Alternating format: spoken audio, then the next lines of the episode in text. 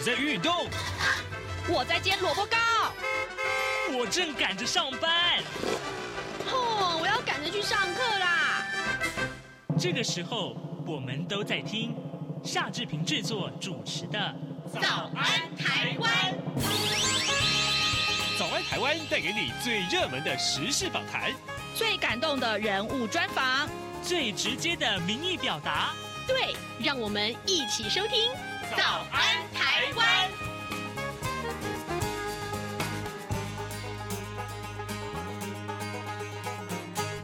安，台湾！我是夏志平。今天是二零二三年的五月十一号，星期四，礼拜四。我们当然进行刘碧荣时间这个单元啊。待会儿呢，志平要为您连线访问动物大学政治系刘碧荣教授。我们请刘老师为我们解析重大的国际新闻。这个礼拜，我们当然仍然要为您探讨最近非常热门的美中关系啊。好，在跟刘老师连线之前呢，志平有一点点的时间来跟大家说一说各平面媒体上面的头版头条消息。我们首先来看到今天联合报的头版头，还有包括中国时报以及自由时报上面的头版，通通都把这一则意外当成了重要的新闻来处理。也实在是非常的不幸啊！我们来看看《联合报》的内文：新复发建设台中有一处建筑工地，昨天拆卸顶楼大型吊臂的时候，呃，不小心呃把这个长四十公尺啊、重三点三公吨的这个吊臂啊，从三十一楼。顶啊，来坠落，结果呢，掉落下来以后就砸在这个捷运绿线的轨道上面，造成了列车刹车不及撞上了，于是说啊，造成了这个一死十伤啊的意外。那劳动部已经勒令停工了，要开罚三十万元。啊，公务所蔡姓所长等八个人都被依照过失致死还有公共危险等罪嫌，移请台中地检署去侦办。这是。呃，国内的第一例的这个捷运遭到飞来横祸的死伤事故啊，国家安运输安全调查委员会在昨天下午呢，已经派遣了人员赶到事故的现场去了解事故。那么预料啊，立案调查的几率是非常的高。台中市政府也勒令新复发在台中的九个建案即刻全面停工，由第三方公证单位检。认啊，要进行安检来确认啊、安全无虞，才可以继续施工。这是我们看到这个哈、啊、非常令人意外的这个呃死伤的呃捷运被砸中的这个消的讯息。那么当然，昨天下午发生了这个事件之后啊，可以说是各不管是哪一个媒体哪一种媒体上面，通通都把这个消息可以说是啊、呃、列在重要的版面。另外，我们来看到《中国时报》，《中国时报》提到的，呃，这个跟他的关系企业中天有关的啊，这新闻也是很重大、重大的。那么，新闻台的这个撤照案，中天胜诉了。让我们来看看，呃，《中国时报》上面的这个消息。有关宪法保障新闻自由的中天新闻台换照诉诉讼案，那么台北高等行政法院认定了国家通讯传播委员会，也就是 NCC，没有依照二零一八年的法定审查办法进行评分，却自行创设了规则来评分，形同是改变执照的核发标准。昨天啊的判决原处分是违法的，也撤销了 NCC 不与中天新闻台换照的处分。那么 NCC 应该依判决的法律见解重新审议这个案子，是还可以上诉的。那这个争议可以说是非常的多啊，各说各话。另外，《自由时报》上面的头版头条为您关注了这个消息，就是美国国务卿啊连续三年的发声，他说些什么呢？世卫大会啊，呃，倒数十天，世界卫生大会啊，倒数的十天了。那么，美国国务卿布林肯呢，九号发布了声明，力促世卫组织，也就是 WHO，邀请台湾以观察员的身份与会。外交部长吴钊燮昨天表示呢，嗯，美国向来高度支持台湾参与世卫大会啊，也就是 WHA 了啊。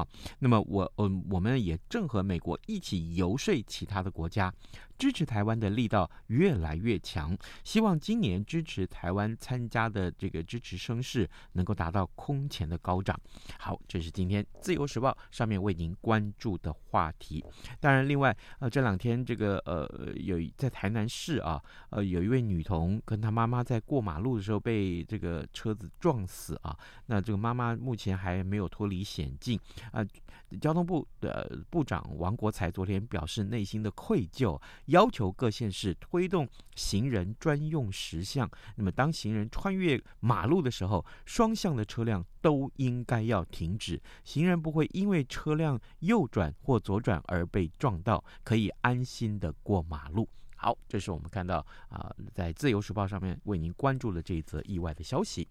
现在时间已是早晨的七点零五分四十五秒了啊！来，我们要进一段广告，广告过后呢，马上就跟刘老师连线喽。啊，老爸早啊！哎，起床啦！今天吃什么啊？哦，今天啊，我们来吃吐司加火腿蛋啊。嗯，好香哦！哎。爸，你在听什么啊？哦，我啊在听中央广播电台的节目《早安台湾》啊。我平常最喜欢听夏志平主持的访谈了。哦，这个节目都在讲什么啊？新闻跟热门时事话题啊，哎，还有啊，报新闻而已哦，好无聊哦。哎哎，耐心听我说完嘛。早安台湾的节目内容不只是这样哦，除了每天最新的新闻内容，还会邀请各界的专业人士、学者来分享他们的见解哦。我只要一边听这个节目，一边做早餐，就能够了解好多事情哎！哇，那我也要听，在哪个平台可以听到啊？在每个礼拜一到每个礼拜五的早上七点到七点半，就能够在中央广播电台的官网上面收听到喽。哦，对了，在 Sound On、Spotify 这一些 Podcast 的平台上面也能够听得到哦。哇哦，老爸你很潮哎！对呀，Podcast 上面就能听到，也太方便了吧？哎，什么味道啊？哦，老爸，我的早餐烧焦了啦！早安，台湾，你正吃着什么样的早餐？吐司加火腿蛋，咬一口，然后收听中央广播电台。早安，台湾，刘碧荣时间。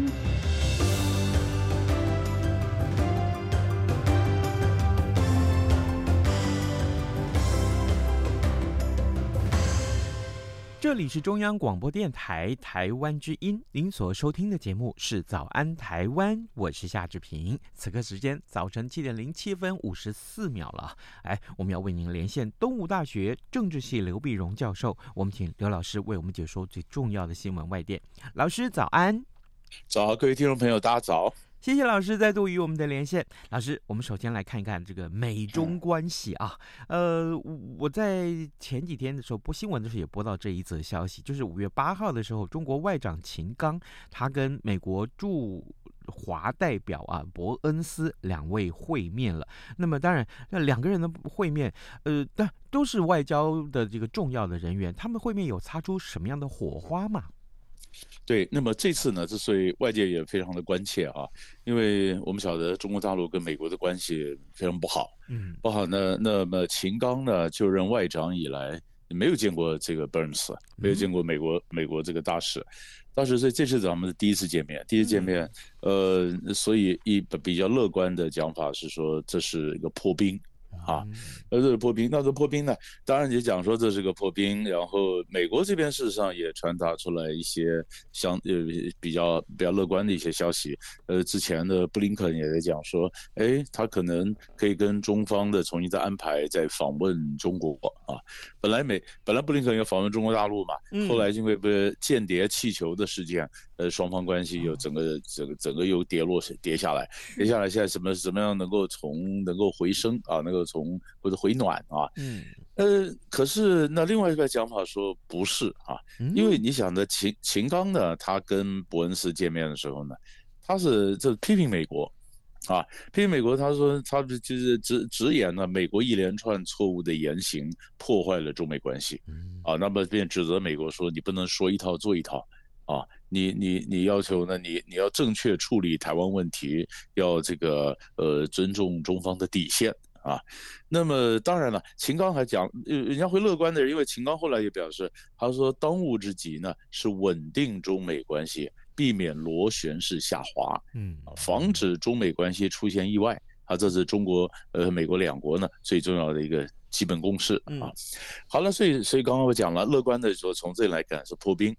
那可是，嗯、呃，比较悲观的或一些另外一批一派讲法的解读是说呢，哎，秦刚的讲完以后，后来在事实上，嗯、呃，中国的外交部讲了好几次，说中美关系会出现意外呢，呃呃，出现这种状况呢，嗯，那是美国的责任，他责任不在中方，啊，应该呃，美国要是停止干预中国内政，停止损害中国利益，所以这一派的解读就是你要改善关系没有问题，你先让步。啊，也就是说你要谈判嘛，要谈判可以啊，那我先讲出来，我的门可以开，但是你得先让步。好了，那就是美国到底让不让呢？嗯啊，别让不让？那么那我们如果把这中美关系的这个对抗，呃或者这个这个交锋，再放到大的一个气候这个嗯大气候大格局里面来看呢？习近平三连任之后呢，尤其今今年开始，他的外交啊重新再出发，嗯，再出发，所以我们这些看到很多大国的领袖啊，一一到北北京就访问，然后秦刚呢跟呃跟这个伯恩斯见面之后，然后他就出国啊，他出国他就到到了这个要去呃今这个礼拜是在德国、法国、挪威，那下个礼拜呢，中亚国家又到中国的西安，要跟中国大陆开这个呃中国和中亚的峰会，习近平要亲自主持。也就是说，整个的外交啊，是整个中国这样子铺开来的这个外交里面呢，哎，就缺了中美这一块，看怎么样稳定。那你说是中中国急呢，还是美国急呢？或者是大家可能都急着说，我们把这块去去去去把它填上来嘛？啊，因为拼图缺这么一大块。好，那现在就是呃，这才这才有这才有的，他就有见面见面呢。当然也提到说，那么大家都想补上这一块，那是不是美国要做些什么？啊，美国要做什么让步或怎么样？所以这就是我们看后续的一个发展。是，老师，您提到这个，当然，习近平三度连任之后啊，那外交重新又出击了。那另外，另外，呃，现在如果看美国要做什么的话，嗯，前几个礼拜以来，我们我记得老师跟我们讨论的，其实像这个一开始今年年开年之后，岸田文雄啊啊，前一阵子的呃尹锡悦啊啊马克宏啊，通通到也。都到美国去了，所以可能是会不会就是好？疫情之后啊，一切恢复正常了，那开始交流就就更密切了。这是一个，另外一个，大家也都急了啊，各自要拉拢自己的阵营，我可以这样看吗？对他们呃，各大家也都有在布局啊。呃，你你说这个。呃，你可你你你，比如说，我们如果从去年看，你看像从中国大陆这边呢，德国总理肖兹去了，嗯，然后呃，马克宏那么这么四月份去了，嗯，那中国这呃，那美国这边呢，他就一月份先把安田文雄找去，对，那四月四月份呢，就把这个尹锡悦找去。那五月一号把小马克小马克思找去，对啊，那么这找去，所以才讲说美国的布局，如果真的讲比较凶一点布局呢，那就是呃东北亚呢，呃你说这是呃呃美国跟韩国那是东那是这个黄海，美国跟日本呢啊、呃、这个是东海啊，那拉着台湾呢是台海，那拉着这个小马克思呢是南海啊，所以这叫四海战略。对啊，要从这边这样的这样的围下来，那这样子围下来，那中国呢？你看，呃，美国在这边围下来，那中国怎么做呢？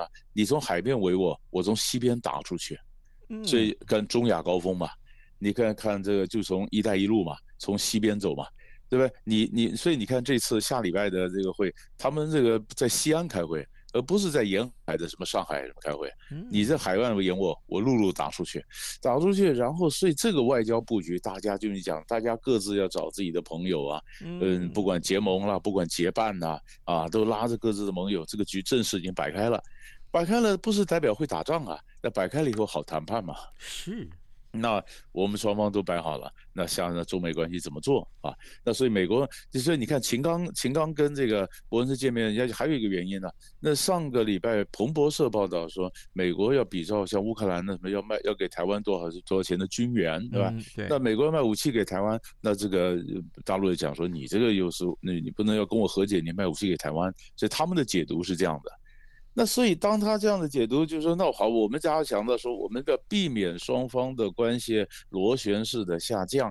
那既然话都摆在这儿，那就要想办法改善。那谁先做？阵势摆好了以后，那谁先做什么？谁先讲什么？嗯，你看，你看大陆现在还在等。本来一直讲说拜登不是就之前拜登也传言说是不是要跟习近平通电话？呃，也没有啊。那么哪个谁谁到大陆去？你说当然也有一些官员去大陆，但是重要的就是。呃，布林肯还没有去嘛？对，那这指指标性的这个还没有去，呃，那那就看了。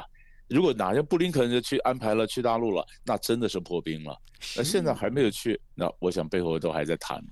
嗯，好的，各位听众，今天早上志平为您连线访问东吴大学政治系刘碧荣教授。我们先请刘老师为我们解说了美中关系啊。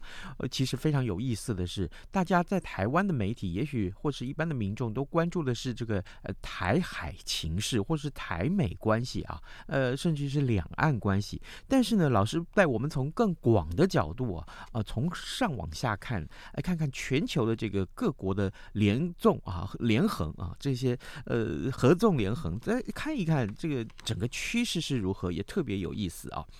老师，接下来我们看看这个日韩啊，我们刚刚探讨到这个全球的趋势里面，当然，呃，前几个礼拜您跟我们提到，就是美日韩三方关系啊，绝对不是这个呃单纯的在看待说这三个人啊要怎么样去去在一起啊交往，但问题是这个日韩本身啊就很很有意思啊，最近日韩关系的慢慢都开始解冻了，老师，请您为我们来关注一下，这个礼拜我们可以看到哪些个呃新的一些事件？是。这礼拜呢，我们单就这个事件本身来看呢，那当然就是岸田文雄，嗯，到了呃到了韩国去访问啊，他是回访。回访之前呢，嗯，尹锡悦已经去过日本了啊，所以岸田文雄到了到了韩国，到了韩国呢，他当然也去他的这个国家公墓啊去致敬啊，那，就去去到忠烈祠一样嘛，到国家公墓去致敬，致敬呢也是在跟着尹锡悦也这个会谈。呃，会谈呢，那么他当然第谈完以后，在第二天呢，那么他呃，他这也也跟这个韩国的六大经济团体也座谈，讨论这个经济安全呐，和供应链的安全了啊。那么这个双方的关系整个回稳之后呢，那当然韩国也宣布，日本文部省的这个相关人士下个月也要到韩国去，和韩国政府讨论科技合作。啊，你晓得日韩两国十年来没有过科技合作。啊，那双方大家互相在只会贸易上限制一些半导体的重要的材料不卖给你啊，那更不要讲什么科技合作了啊。那现在开始科技合作，科技合作呢，然后在关于日韩关系本身呢。那么，嗯，这个这个他们这个安田文雄就表示呢，他们要共这个共同要改善双边关系，变成历史的分歧不应该妨碍两国更密切的合作，啊，因为因为呃，那么那么所以所以呢，要共同合作来应付来自北韩和中国大陆的一个挑战。那么作为那么岸田也说他呢坚持他一他会坚守。他一些前任在过去所表达的对这个呃日本跟韩国殖民啊这些，对表示的各种悔意跟道歉的这个声明，他会坚守。呃，但是他也说想到韩国人所受的这个苦难呢，他感到很心痛啊。但是呢，他没有再进一步道歉，嗯啊，没有进一步道歉。那好了，那这这这一连串的完了以后呢，因为你想的，如果我们讲到日韩日韩关系的这改善呢，第一个是呃，当然美国在后面去推了。美国后面总希望他们推动嘛，然后尹锡悦很勇敢，嗯，尹锡悦之前就是说啊，本来双方卡在什么强制劳工的问题，尹锡悦说那成立第三方的基，第三方来付钱好了，成立一个基金会来付钱，那跟日本就不要纠结这个事情了。尹锡悦说日本是一个重要的邻居啊，我们重要这个改善跟日本的关系。哦，这韩国内部就不同意见，嗯，那个老百姓觉得不行啊，他说这个我们让太多了。我们让让他，我们就不追究，我们让太多了。尹锡悦拿回来东西太少了，说这个韩国呃这个政府太软弱，啊，太软弱。那也有一些讲是说呢，他说重要的不是道歉不道歉的，韩国人说我们重要是要看日本领导人如何看待殖民时代。嗯，你要看，如果你如何看待的殖民时代，不是说多少钱的问题啊，那你这个殖民时代你怎么看？这影响了韩国的民族的尊严、国民的认同啊，这内部有不同的意见。可是你要晓得，日本内部也有也有鹰派啊，啊，各自都要应付内部的问题啊，所有才有日本学者也表示，日韩关系和解，其实真正阻力都在各自的内部啊。哦，各自各自内部。那所以美国在这边也加把劲儿。所以尹锡悦上个月到到美国去的时候，呃，到美国去的时候呢，拜登就说感谢尹锡悦对日本进行了有原则的外交。啊，那那就是说，美国肯定得进行有原则的外交。那日本学者就说，拜登这句话呢是夸赞尹锡悦，其实也是在给日本压力啊。嗯，那你你也要让一点啊。所以这个关系很微妙。所以你说，你说当然，呃，我们讲说从国际关系角度来看啊，呃，你从整个大的局势来看，呃，你看面对了北韩或者是中国大陆的压力，所以这两国有有走近的一个必要。啊，然后呢，呃，在外交上呢，就是美国在旁边，大概双方都有一点都有点压力，然后要靠一个政治人物出来，他敢于抗拒国内的各种不同的意见，说我去和解，啊，所以所以我们大大家就看了那个和解，那现在就必须这个和解必须要带来更多的实际的利益啊，嗯，那么。就要么讲说贸易开始啦。啊，那那个，所以所以所以安田文雄赶快去跟六大的经济团体，韩国六大经济团体在会谈呢、啊，那贸易要开始啦，科技合作要开始啦。那韩国人不是说我们让太多就拿回来太少吗？日本说没有啊，我要告诉你，其实拿回来你也蛮多的啊。啊，所以所以在这里面还有后续，还有夯实他们双方的和解，所以这个这个一个一个日韩和解的这个这个雏形的才会慢慢慢慢去，才会轮廓才越清楚。嗯。好的，呃，除了日韩关系之外，老师，我们也请您帮，请您来帮我们看一看这个中东啊。呃，五月七号礼拜天的时候，阿拉伯联盟在开罗举行外长会议。老师，呃，这个外长会议里面，你是不是有一个什么重要的一些决议，或者是重要要施行的事情呢？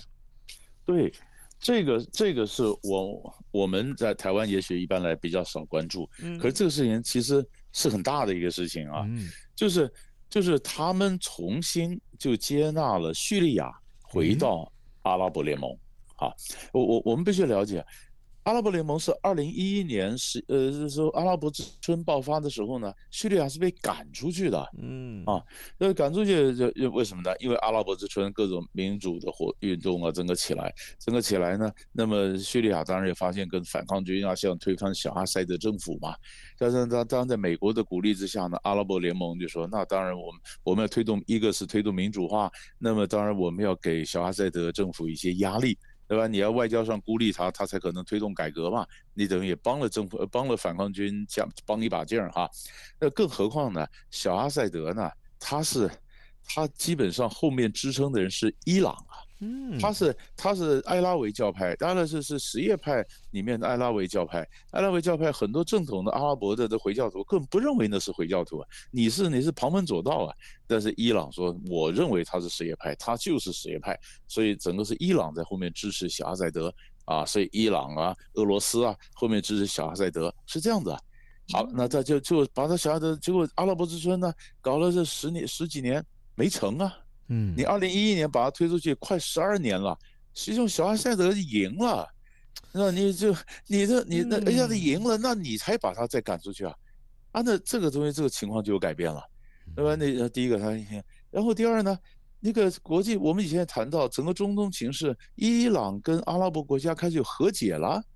你看，在中国大陆或者调停之下，那么那么沙乌地跟伊朗的关系都有都，我们看最最近都和解了。那伊朗开始和解的话，那起码就是伊朗的威胁不是那么大了。那小阿塞德是伊朗支持的，那你跟伊朗都能和解，那你再把小阿塞德赶出去干什么呢？对啊，对。然后然后第三呢，小阿塞德过去啊，你你你你说这个呃，这一叙利亚的内战打难民都不散在各地吗？啊，你如果跟那个跟阿拉跟这个叙利亚能够和解，是不是拜托这些难民同学你就回家吧，对不对？不要在我们家待那么久嘛，嗯，对不对？那难民是不是回去？然后第四呢，大家去去去这个呃呃制裁小阿塞德、制裁叙利亚的时候呢，叙利亚怎么赚钱呢？他做毒品呢，他做类类似安非他命的那种那种一种那的毒品，那个那个那个毒品的这个这个市值啊，那达到三十四个亿美金呢。但是很大的毒品，那各国也是烦不胜烦。那所以你跟他和解了，你让他的贸易能恢复恢复秩序，你就会告诉他说，你你你那个毒品不要再做了吧，嗯，对，不管是毒品了，不管难民。那最后一点呢，就是不管我们是跟伊朗有没有和解，阿拉伯人总是觉得阿拉伯人是阿拉伯人嘛，不要跟波斯人穷搅和嘛。嗯，那我们阿拉伯人呢，把你吸纳回来，慢慢的把你从伊朗那边剥离。讲法是这样讲，理想是这样，但不见得会成功啊。但是你你是不是这样做？其实美国以前阿拉伯之春爆发之前，美国对叙利亚政策就是这样，想要把它从呃这个伊朗那边把他拉过来。结果没想到拉过来秘密外交拉拉了两年，快拉过来以后爆发了阿拉伯之春。哎呀，美国当时不想制裁叙利亚，可是又没有办法。嗯，可是你制裁他，你过去两年的外交白搭。是，那后来在国际压力上，只有只有制裁。好了，现在十二年之后，你慢慢把它拉过来了，呃，这又让他回到这个阿拉伯联盟，这是很大的变化。是，哎，老师啊，您这样一条一条为我们梳理了这个中东复杂的情势，呃，A 跟 B 要好啊，呃，牵扯到 B 跟 C 呃的旧仇，然后呢，恢复以后又扯到 C 跟 D 要如何如何来这样子一个呃互动。所以，我我从这个整的角度来看的话，上宏观的角度来看一下，这样子的一些中东关系的转变，这个和解的时间时间到来了。那呃，对于中东中东各国来讲，它最大的利益是什么呀？对你，你讲的很好，利益就是说中东想走自己的路嘛。哦啊，你你你想，我刚刚讲了这全部的整个变化里面，有一个国家最不高兴啊，就是美国啊。美国，我这次反抗去，美国打了半天，美国说你们跟小阿塞德和解，那个那牺牲的那反抗军不是被被卖掉了？嗯啊，那那其实美国也卖过库德族啊，那美国吵什么？那所以在这里面，你说那那当时我们对那些被镇压的死亡的人怎么交代呢？好，那中东说，那后来美国说，那如果你们非得这样不可，你记得要跟叙利亚要条件，所有的谈判都要交换。所以我们刚刚讲说，毒品啊、难民返乡啊，这是美国也提出来的，没有提出来，那所以这个阿拉伯联盟就说没问题，我们成立一个特别的小组，我们来调来谈来研究这些条件。就这些条件做到，就是阿拉伯国家那边希望中东的秩序能够恢复正常。但是你晓得，当美国反对的时候，很多时候，这我们讲只是刚刚开始。这沙乌地是在后面支持，沙乌地支持说，哎，我们支持这个和解美沙关系。这后面后面还这个戏可能还会有一些震荡。真精彩，非常分，真的是呃 复杂的中东情势，真的一定要靠刘老师来为我们解说啊。呃，各位听众，今天早上之平为您连线访问的是东吴大学政治系刘碧荣教授，老师呢为我们从美中关系啊、日韩关系，还有中东的情势，为大家解说这些重要的新闻事件。老师，谢谢您跟我们的分享，谢谢，谢谢，谢谢。早安，台湾。正吃着什么样的早餐？吐司加火腿蛋，咬一口，然后收听中央广播电台。早安，暴马仔。好的，我们还有一点点时间来看一看其他重要的新闻。这两天，呃，红海的创办人啊、呃，郭董啊，他 这个呃，网络上的戏称他叫果冻啊，哈，这个比较昵称一点啊，我是必须这么说。呃，他说了这个有关于当年买疫苗这件事情被这个、总统府阻止了，挡这个他去买疫苗。但这个事情，说实话，真的是各说各话啊。到底能不能有一个当时的一个真相的一些还原？呃，现在是媒体。最感兴趣的这个事了，那各不同的这个呃有政党属性的一些媒体啊，自己当然这每个媒体都有自己的颜色嘛，呃，就不不断的啊为这个各自的解读啊有利于自己的解读去去这些呃做报道。呃，我我看到这个事情，其实心里面感慨很多啊，心里面感慨很多。我站在一个比较客观公正的立场来看，呃，这个事实的真相真的只有一个啊，事实真相只有一个。但在真相出现之前啊，厘清之前，是不是大家可以呃从一个比较客观的角度来探讨呢？啊，也也就是说，呃。对于一些不断的呃解读啦、谩骂啦、骂这对方啦啊，就是比如说呃告诉大家啊，为什么这个某某人如何呃这个呃就是为了选举啊，另外这个呃反对这个另外一方就骂这个对方啊，为什么你们这么蛮横？对不起啊，我我我我看到这些这个指责，相互的指责，我心里面都很难过。我坦白讲，我心里面都很难过啊。台湾就这么点大，呃，为什么大家追求的呃还不是一个客观的事实呢？这点真的留给大家去细细的思考，好吗？好，今天节目时间也差不多到了，这边就跟您说拜拜，咱们明天再会喽。